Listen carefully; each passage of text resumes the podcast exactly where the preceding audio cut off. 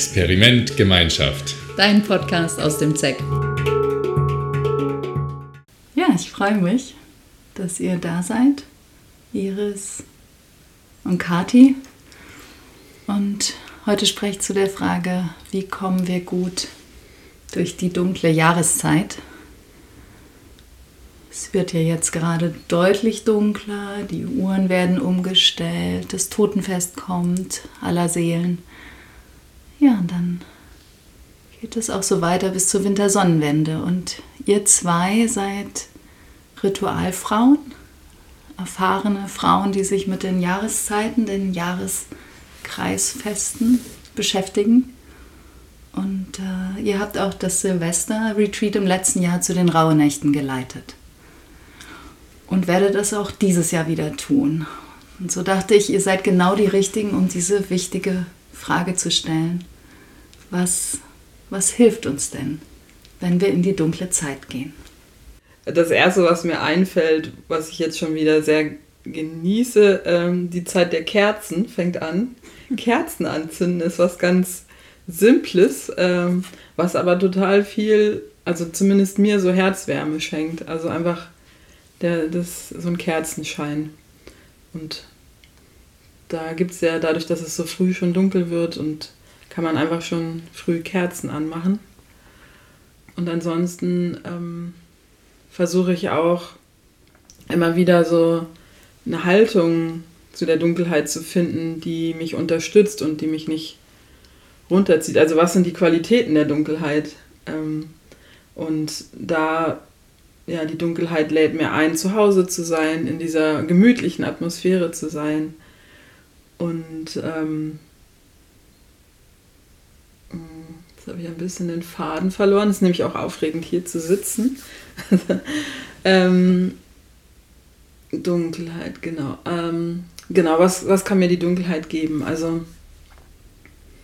einmal diese Einkehr, mehr nach innen lauschen, es gibt weniger Reize von außen und ich schlafe auch im Winter gerne mehr oder verbringe mehr Zeit im Bett äh, mit einem Buch, eher so ruhigere Sachen und gleichzeitig finde ich es aber auch schön, ähm, Menschen mehr nach Hause einzuladen, zusammen zu kochen und so gemütliche Sachen zu machen.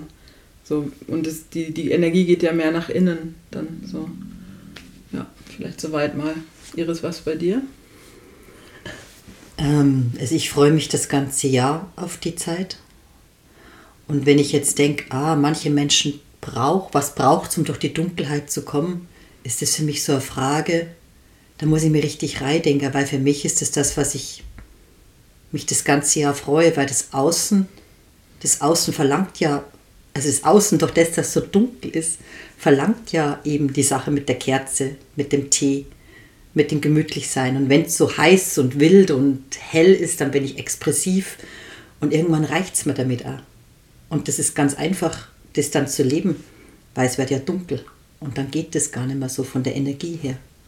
So wie Kathi gesagt hat, es zieht sie alles zurück. Und so im September, Oktober merke ich schon, wenn meine Energie weniger wird und ich mich zurückziehen möchte, zurückziehen möchte. Und von dem her ist, was braucht es eigentlich nur zu verstehen, es ist jetzt dunkel. Also ich meine, was ich ja immer mache an Lautstärke, das Außen bleibt dunkel. Und zwar kontinuierlich mehr dunkel. Und wenn die Energie jetzt weiter expressiv ist, steht es der Dunkelheit entgegen und dann kann es ganz schön crashen in den Systemen. Und das ist der tricky Punkt im November, Dezember. Möchte ich meine Sommerenergie oder meine expressive Energie aufrechterhalten, dann wird es schwierig, weil die Temperatur, das Trübe, das bleibt dem Außen. Das geht einfach nicht weg. Und es verstärkt sie.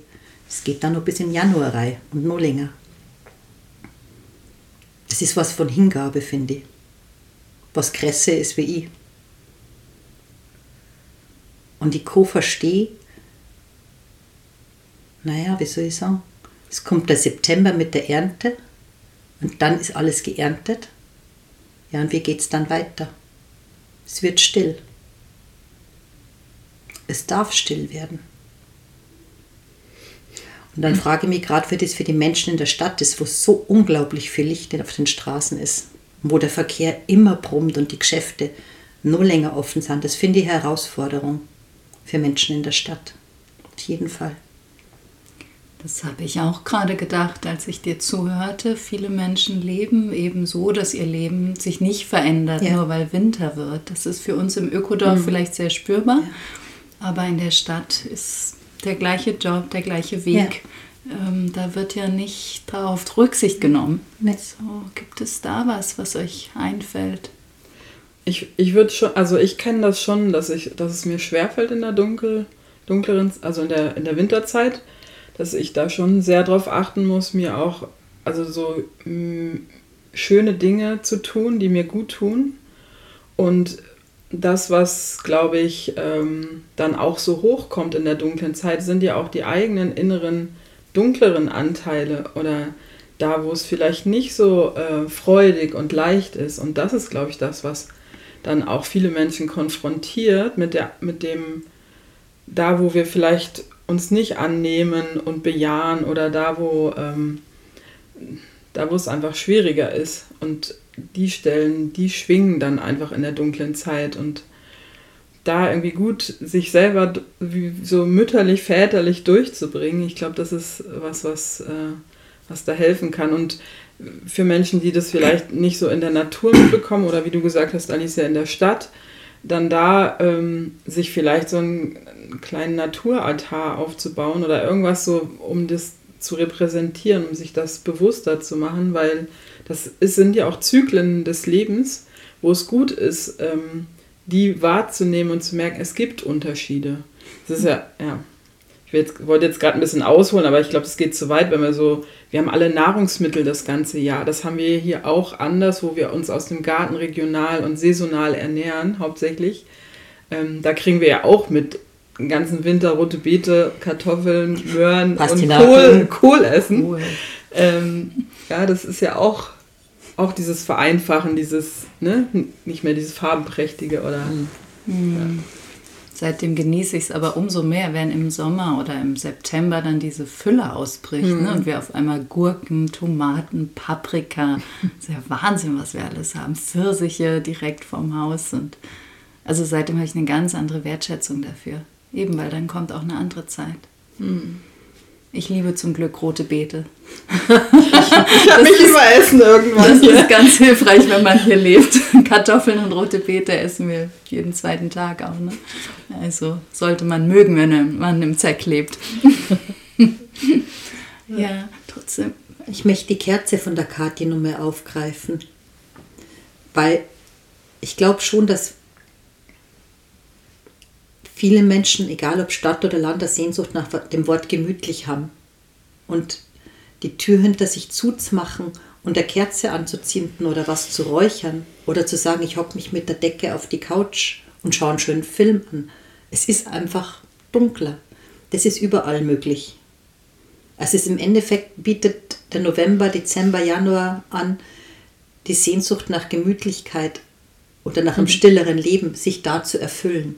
Und das ist total schön, dass die Natur uns die Möglichkeit gibt, auch wenn es draußen immer noch lärmt und tobt. Die Menschen, für die Menschen, die ihr eigenes Zimmer, Wohnung haben, irgendwo an Ort mit der Decke auf der Couch hocken und Tee. Ich fange wieder an, Tee zu machen, das mache ich im Sommer fast gar nicht. Ich will was Heißes trinken und dann passiert ja schon was, wenn ich mit der heißen Tasse da sitze. Hm. Ich habe den ersten Film jetzt schon angeschaut, weil es einfach eine andere Zeit ist. Hm.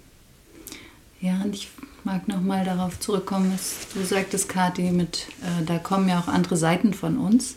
Ist ja auch eine Zeit, wo dann Traurigkeit oder Energielosigkeit oder sowas entstehen kann. Ähm, mhm. Habt ihr da noch, was macht ihr dann an Muttern, Bevatern oder gemütlich machen mit diesen Seiten? Weil, wie du sagst, ähm, das sind ja nicht die Stellen, die, die, diese Seiten, die eigentlich problematisch sind, sondern dass wir sie oft nicht haben wollen. Mhm. Und ja, vielleicht gibt es da was. Was kann da helfen? ich schüttel erstmal so mit dem Kopf, weil ich glaube, es, es gibt leider nicht diese pauschale Antwort, ähm, sondern, oh, also ich, ich hatte gerade wieder so eine, so eine schwierige Phase wo ich alles Mögliche ausprobiert habe, so von ähm, andere Menschen treffen, mich mit Freundinnen austauschen darüber. Äh, was mir hilft, ist darüber zu sprechen, wie es mir gerade geht, was in mir vorgeht. Manchmal liege ich einfach in meinem Bett und ähm, kuschel mich ein und nehme mein Teddy in den Arm und ähm, hüte mein inneres Kind. So, das sind ja oft alte Sachen, kindliche Anteile oder ja, auf jeden Fall, das hilft mir. Manchmal lenke ich mich auch ab, dann äh, gucke ich einen Film oder irgendeine Serie, die gar nichts damit zu tun hat, die mich vielleicht zum Lachen oder Träumen bringt. Ähm, spazieren gehen, in der Natur sein, finde ich auch hilfreich. Und ich wechsle mich auch ab zwischen, ich, ich gebe mich rein in die Gefühle und versuche die zu fühlen, ohne sie zu bewerten oder stärker zu machen, einfach mit denen zu sein, in der Hoffnung, dass, wenn ich sie gefühlt habe, dass sie dann gehen. Manchmal gehen sie dann aber nicht. also so ist, für mich ist es auch ein bisschen ähm, ein Geheimnis, also so wie das mich durch diese Zeit zu bringen. Also wirklich so, ich glaube, das hilft auch so von Moment zu Moment zu gucken, was dient mir jetzt gerade. Und das kann total unterschiedliche Sachen sein. Ich finde das Erlauben da wichtig. Also so, ja, ich erlaube mir jetzt eine Serie zu schauen. Ohne zu sagen, mein Gott, jetzt ist schon dunkel, jetzt schaue ich eine Serie und eigentlich müsste ich doch meditieren oder still sein oder so. Ja, so ein Schmarrn, das sind wir überhaupt nicht geübt. Wir dürfen Pralinen essen und eine Serie gucken weil es manchmal nicht auszuhalten ist. Wir brauchen unsere Übersprungshandlungen. Wir können nicht einfach sagen, jetzt im November ist es dunkel und ich fühle mal alle meine Schatten. Da würden wir ja gaga werden. so. Und cool ist, also ich bin ja die Älteste hier im Raum, ich bin 54, ich habe gecheckt, meine schwierige Phase kommt immer Ende Februar. Jährlich Ende Februar lande ich in irgend sowas, wo ich im ganzen Jahr nicht bin. Hm. Wenn ich ganz pfiffig bin, checke ich irgendwann, oh, es ist wieder Ende Februar, ah, es geht vorbei. Hm. Das gibt für mich auch Halt und Orientierung. So, ich, meistens ist es unvorbereitet und irgendwann merke ich, ah, es wiederholt sich ja seit vielen Jahrzehnten, dass ich Ende Februar in ein Loch fall für ungefähr drei Wochen. Hm. Und das Wissen, ich komme raus. Ja, das Wissen auch, das geht vorbei. Das ist ja auch das Schöne mit dieser ähm, Wintersonnenwende am 21. Dezember. Der Dezember ist tendenziell der dunkelste Monat und es wurde aber so clever gelegt, dass die Son Son Sonnenwende halt dann in dieser dunkelsten Zeit ist. Also das ist so, habe ich irgendwann geschnallt, das muss ich mir manchmal so vom Kopf her ranziehen, so, aber im, ab, ab dem 21. Dezember werden die Tage wieder länger. Man kriegt es halt leider erst äh, irgendwie im Februar mit, so richtig.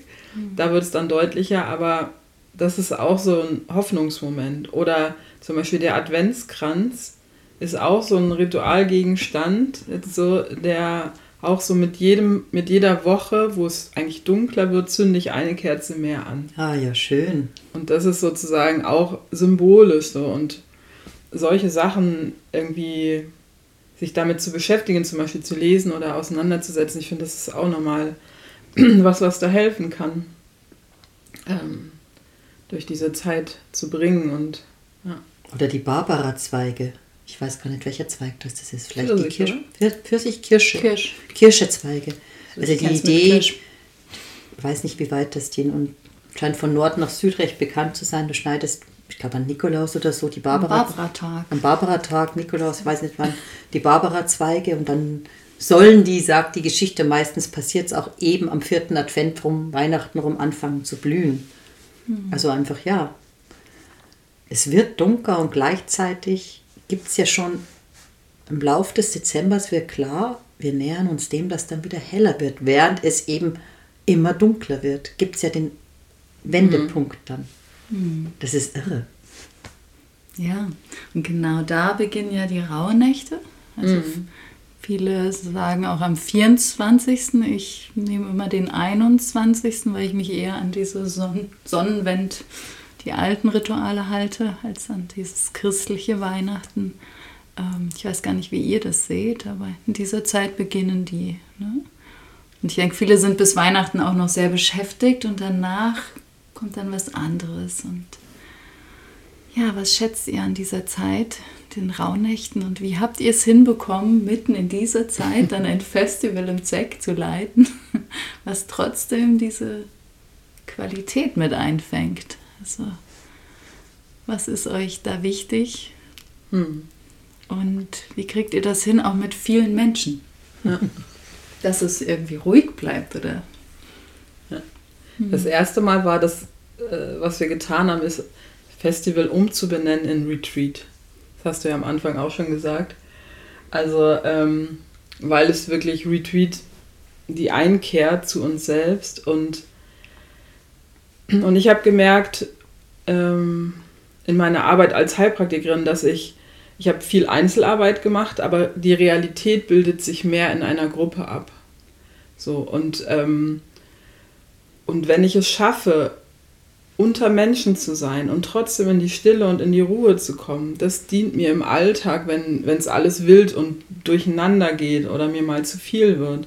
Wenn ich das dann geübt habe, zum Beispiel in so einem Retreat, in so einer speziellen Zeit, die ich mir nehme, die ich mir schenke, ähm, da mit mir zu sein und, und jeden, sag ich mal, jeden Augenblick ganz bewusst wahrnehmen zu können. So, das ist ja die Einladung, die wir da aussprechen, dass wir in dieser, ich gehe mal, geh mal kurz allgemein, glaube ich, in die Rauhzeit. Ähm, die besondere Qualität dort für mich ist, und ich, ich bilde mir ein, dass ich das auch wirklich spüren kann, dass, dass es so eine magische Zeit zwischen den Jahren ist, wo es, wo die Zeit wie still steht. Also wo es irgendwie keine, keine richtige, also keine Rolle spielt. So, wie viel Uhr ist es? Es ist ja auch, viele haben ja dann auch frei zwischen Weihnachten und Neujahr, wobei die ja noch ein bisschen länger gehen, aber und da, ich sage immer so gerne, der Vorhang zur anderen Welt ist so dünn.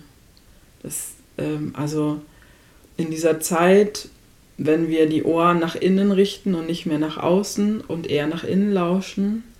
Und für mich hat da, ist da die besondere Qualität auf ja, noch mehr zu lauschen, was in mir selber aufsteigen will, als vielleicht als neue Impulse für das Jahr, für das, was kommt. Und auch, und das haben wir auch dieses Jahr als Thema mit drin, so die Gnade, also dass mir wie was zufliegt, was für mich ähm, wichtig ist, was ich im lauten Sommer zum Beispiel weniger höre. Da bin ich ja dann im Ausführen, im Machen, im Tun. Und im Winter, wenn es so nach innen geht oder in der Rauhzeit auch, wenn es so viele Menschen, die nehmen sich ja dann auch Zeit oder es passiert, wie Iris gesagt hat, wie automatisch, man zieht sich ja mehr zu sich zurück und dann wird das Innere lauter. So und, und dann kann ich da lauschen, was da irgendwie passiert. Genau, die Samen empfangen. Und, und in dem Retreat, was wir machen, da verstärken wir sozusagen das und, und verlang, verlangsamen äh, den Alltag, indem wir die Eindrücke reduzieren ähm, auf wesentliche kleine Impulse und auch, das habe ich dir noch nicht erzählt, Iris, aber ich habe eben beim Meditieren den, die Idee gekriegt, ob wir auch gemeinsam still sind für zehn Minuten oder eine Viertelstunde mit den ganzen Menschen also die Aula ist voll und wir sind einfach still miteinander, was man sonst auch so nicht erlebt. Und da, da habe ich Lust drauf, das mal zu erleben. Und wenn wir das jeden Tag machen, dass, dann, dass man merkt, ah, das fühlt sich jeden Tag anders an. Manchmal ist es vielleicht ganz laut in mir, manchmal ist es leise. Oder also so, das, das ist was, was ich, äh, wo ich Lust drauf habe. Und wie gesagt, also das diese Realität zu haben von Gesellschaft. So, und da das in der, die Stille in der Gruppe zu erleben, das ist was Besonderes, was aber ja ein Geschenk sein kann, wenn wir das dann in unseren Alltag mitnehmen können. So, wenn die Zeit dann vorbei ist, wo wir uns hier versammeln und das miteinander üben. So. Hast du? Ja. Ich spreche mal aus der, aus der Elternperspektive rein. Ähm,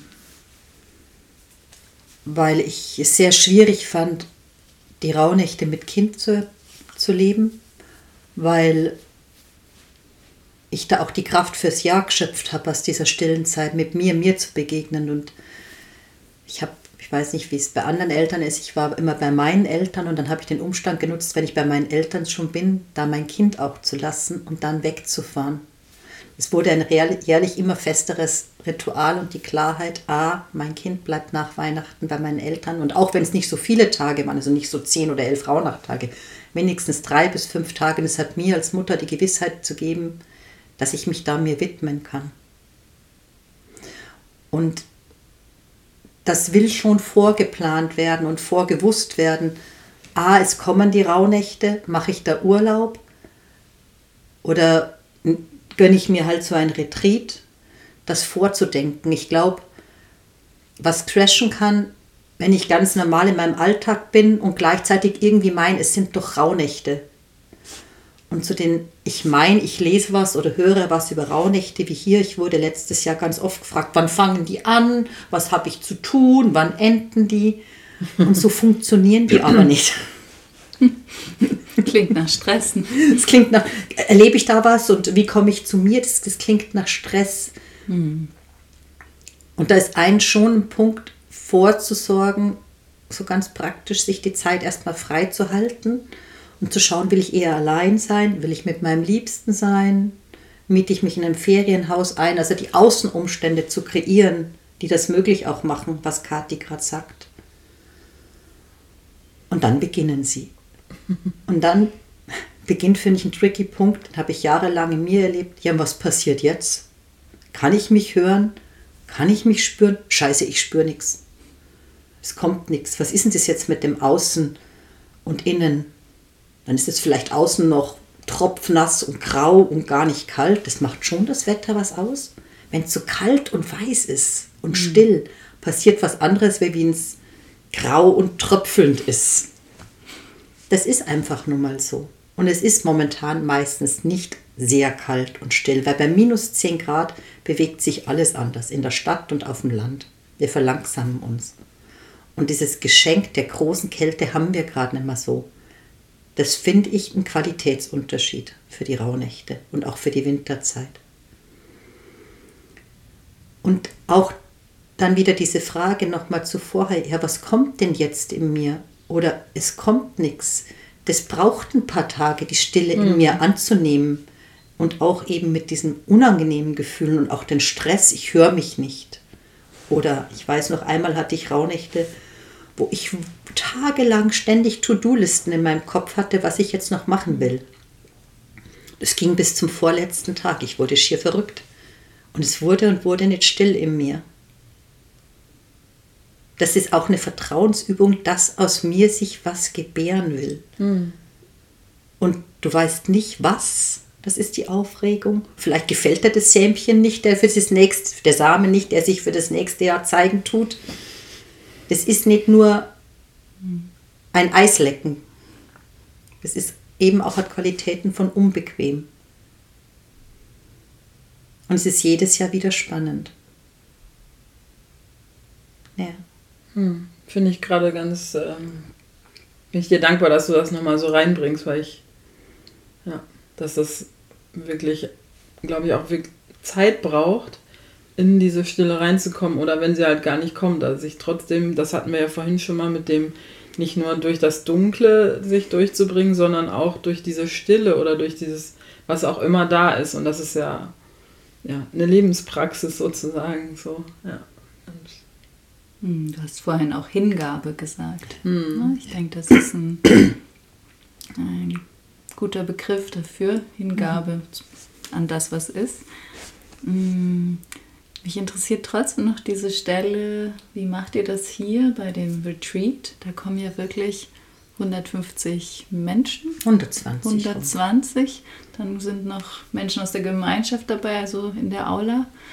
Ne, es schon tatsächlich, es wird irgendwie sehr kann sehr voll werden und gleichzeitig habe ich selten so einen ruhigen Raum erlebt, obwohl der ganz voll war mit Menschen. Also wie bekommt ihr das hin und was habt ihr dieses Jahr vor?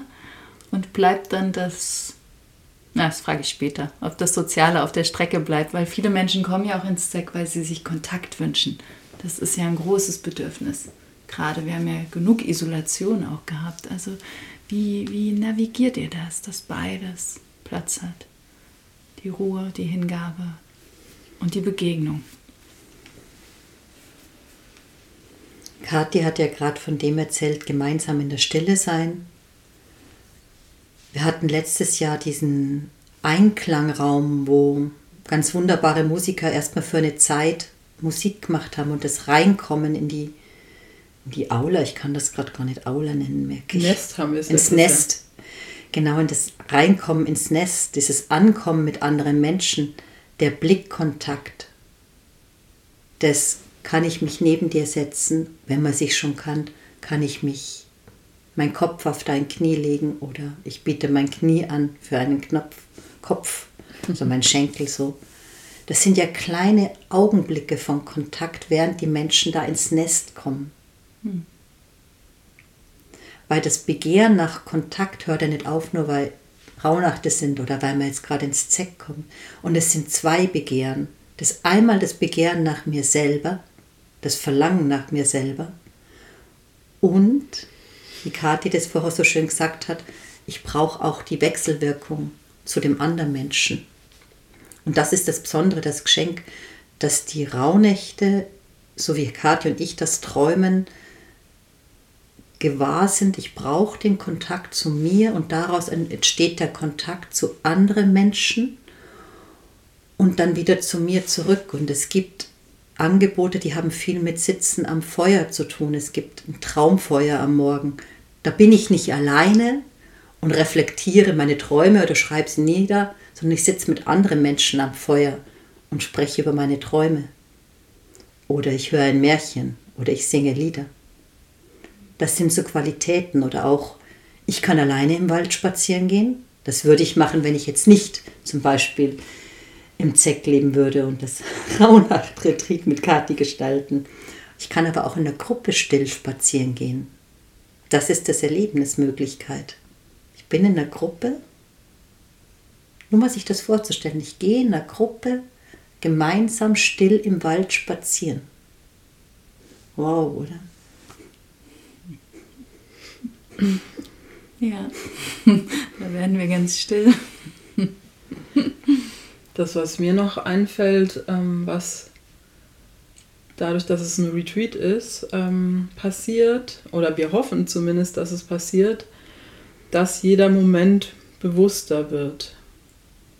Oder möglichst viele Momente bewusst werden, bewusst sind. Das heißt, ob ich jetzt alleine im Wald spaziere und den Boden unter meinen Füßen spüre, den Wind vielleicht auf der Haut, das Blätterrauschen, ähm, und da eine intensive Erfahrung mache oder ob ich in der Aula sitze oder im Restaurant, wenn bei den Mahlzeiten, ähm, dass ich zum Beispiel auch meine Antennen weiter ausgefahren habe und mehr wahrnehme, mehr fühle.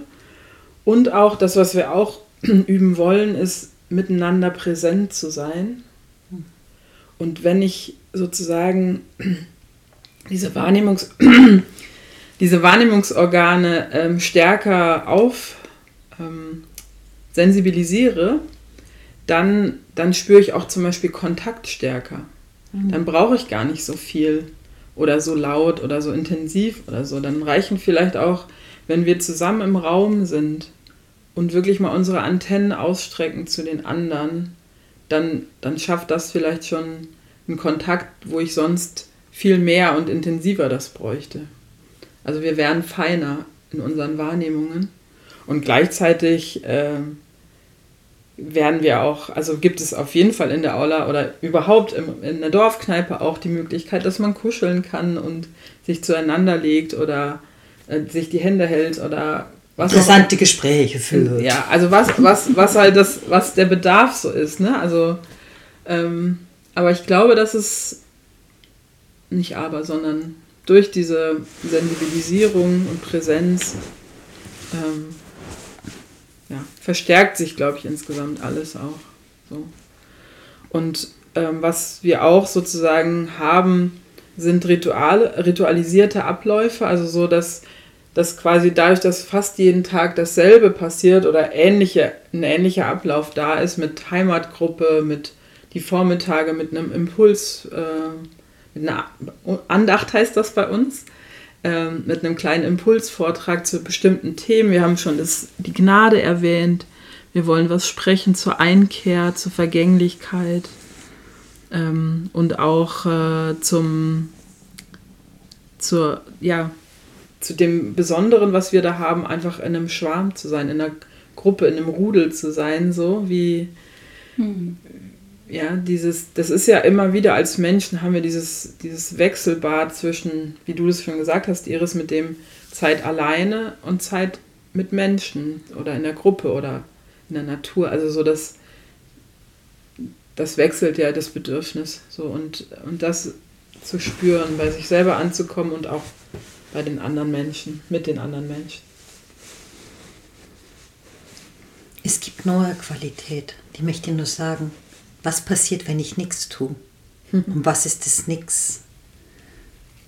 Wenn wir die Angebote am Tag vorlesen, es gibt ja Angebote, wie ich gesagt habe, Feuer und Spaziergänge. Und es gibt immer ein Angebot, das heißt nichts tun. Eine hohe Kunst übrigens, mhm. nichts zu tun. Stelle ich mir gar nicht so einfach vor. Nee, aber einfach immer wieder zu sagen, ein Angebot ist nichts zu tun. Dass einfach klar ist, du kannst einfach, du, du weißt, es gibt die Möglichkeit, wohin zu gehen und bei ganz vielen dieser Angeboten gibt es keine feste Uhrzeit. Das ist mir auch wichtig. An ein Feuer kann man kommen und gehen zum Beispiel. Das heißt, die Zeittaktung, die wir sonst so viel im Leben haben, versuchen wir so gut wie es geht und so viel wie es geht aufzulösen. Beim Spaziergang ist ganz einfach. Wenn ich zu spät komme, gehe ich wohl allein spazieren, weil die Gruppe schon losgegangen ist aber ich kann es mir erlauben. Also das ist noch eine Qualität von zu schauen, wo, wo spüre ich meine innere Zeit, dass es jetzt der Moment ist, da und dahin zu gehen. Vielleicht kriege ich mal weniger Essen, weil ich ein bisschen zu spät komme, aber das Wichtige ist, ich bin meiner inneren Zeitqualität gefolgt, was für mich stimmt. Wenn ich gerade mitten im Wald bin, habe ich vielleicht eh keine Uhr dabei, im besten Fall. Und dann merke ich, dass ich Hunger kriege und dann gehe ich zurück. Oder ich mhm. merke, dass ich Lust habe auf Menschen, dann gehe ich in die Dorfkneipe. Aber dieses Nichtstun ist ein total wichtiges Element für die Tage bei uns. Und das ist eingebunden in die Möglichkeiten von Angeboten. Das ist, das ist, genau, das ist auch das Schöne, dass ich kann alleine sein und weiß, ich kehre hinterher in eine Gruppe zurück. Das ist was anderes, als wenn ich alleine wohne, irgendwie einen Spaziergang alleine mache und dann gehe ich nach Hause und bin ich wieder alleine. Also so, das ist sozusagen das, ähm, was auch hier ein Geschenk ist. So, dass die Sicherheit, wenn ich zurückkomme, kann ich, wenn ich möchte, Menschen treffen. Und das hilft mir zum Beispiel sehr, mit mir alleine zu sein. So, wenn ich weiß, jetzt bin ich alleine und so lange wie ich will und ich kann aber jederzeit wieder Kontakt machen. So. Hm. Ja, es klingt, als wäre das Kostbare an beidem dann möglich. Das Alleinsein mit mir und das auch wieder, wie du gesagt hast, so feiner werden im Kontakt und den, den mehr spüren. Ja, klingt nach einer reichen Zeit und gleichzeitig ist sie nicht so vollgestopft wie in den Sommerfestivals. Ich finde das einen großen Unterschied. Hm ich freue mich jetzt viel mehr. Also mir hilft es jetzt schon. Ich bin eine, die sich nicht so sehr auf den Winter freut, sondern die warme Zeit liebt. Aber jetzt habt ihr mir richtig eine Vorfreude geschenkt. Und ich hoffe auch den HörerInnen. Ja, gibt es noch was, was ihr abschließend sagen wollt, was euch wichtig ist für diese kommende Zeit oder auch zu eurer Arbeit? Sonst würde ich nämlich noch ein paar Fragen an euch persönlich stellen. Ach, eine ganz entspannte. Was sich, sich dieses Jahr in den Rauhnächten nicht erfüllt, kann sich im nächsten Jahr erfüllen. Das kommt nämlich jedes Jahr. da spricht auch die Jahreszeiten-Erfahrene. Es ist, ist, total toll. All diese Sachen, alle Jahreskreisfest wiederholt sich alles jährlich. Das verändert sich so überhaupt nicht. Mm. In dieser Zeit, wo es so viel Instabilität oft ist und wo ich denke, hey, was bleibt hier eigentlich noch? Ne? das bleibt. Ja. Ja, ich mag, ich mag die Gemeinschaft noch mit reinholen, ähm, weil Iris und ich ähm, sitzen jetzt hier als ähm, sozusagen, weil wir das Silvester-Retreat ausrichten, aber wir machen es ja nicht alleine, sondern mit der ganzen Gemeinschaft. Und das wird halt zum Beispiel auch was ganz Spannendes für uns als Gemeinschaft sein, weil ich weiß, unsere, die Menschen, die jetzt gerade zuhören, sind ja auch wahrscheinlich äh, interessiert an uns als Gemeinschaft. Und diese Retreats bzw. Festivals richten wir ja immer zusammen aus und das ist äh, für uns sozusagen auch eine Arbeit, die wir dann tun, was ja eigentlich will man sich vielleicht zurückziehen und äh, gar nichts machen. Und, ähm, und das wird so eine Kunst sein, auch für uns als Gemeinschaft. Wie können wir in dem Dienst sein, ähm, das auszurichten für unsere Gäste und gleichzeitig ähm, für uns selber die Zeit auch zu nutzen? Oder ich habe jetzt in einer E-Mail an die Gemeinschaft geschrieben gehabt, ähm, Meditat, also so Alltag als Meditation.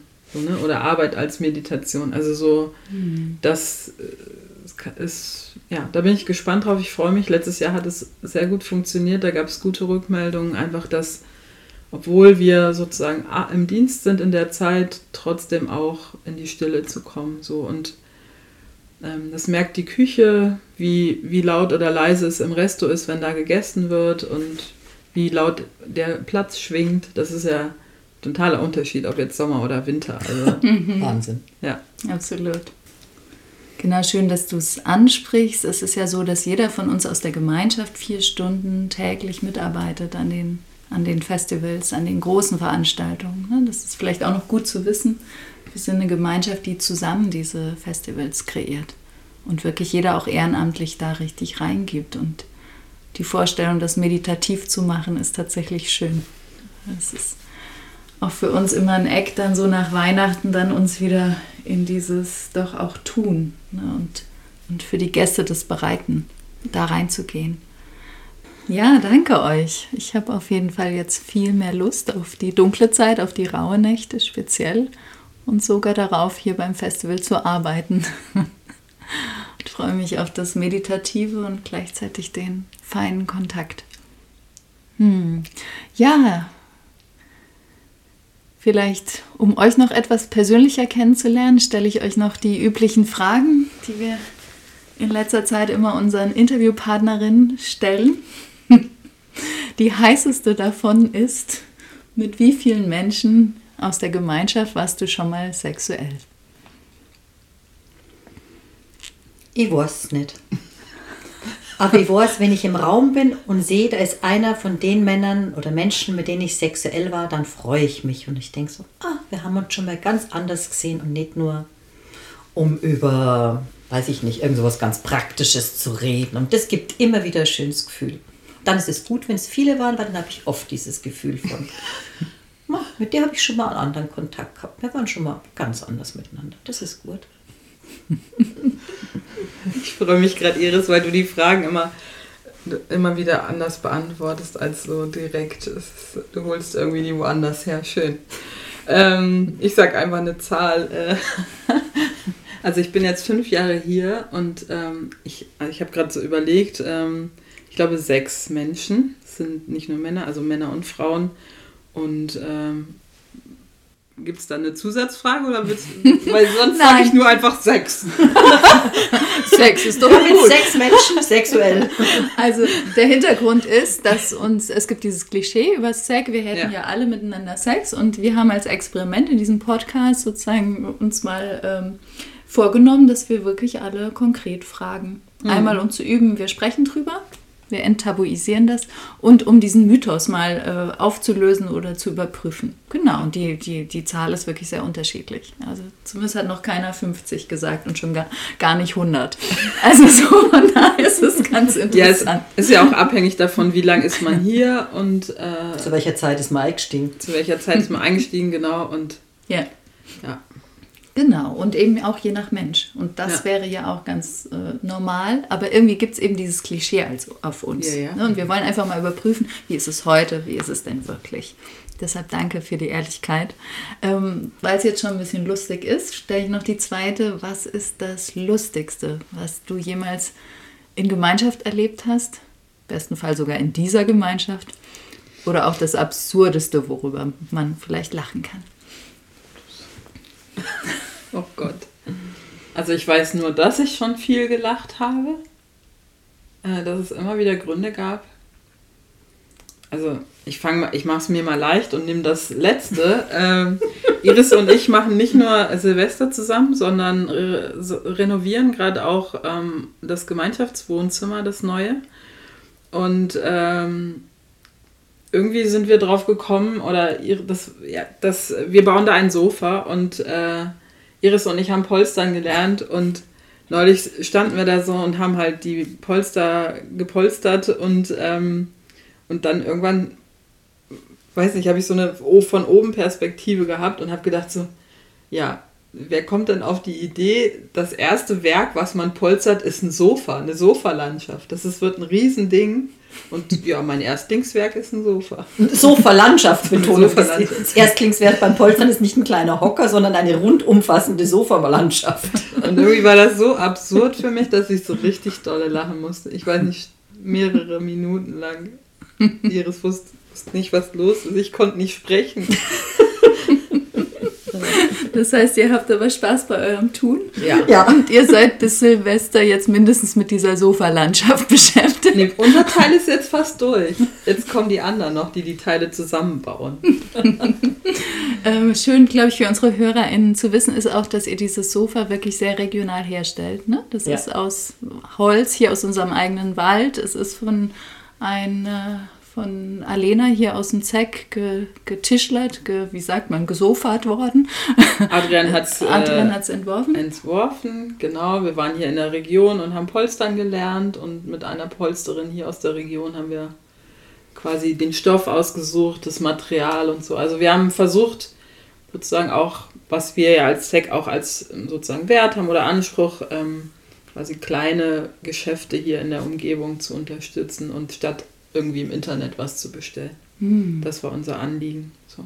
Und das macht ihr jetzt zusammen. Das ist ja auch noch ein total schöner Tipp für die dunkle Zeit, also was mit den Händen zu machen und was zusammen zu machen, statt es bei im, ja, ihr wisst ja wo, zu bestellen, ne? also im Internet zu bestellen. Also das kommt mir jetzt auch nochmal gerade.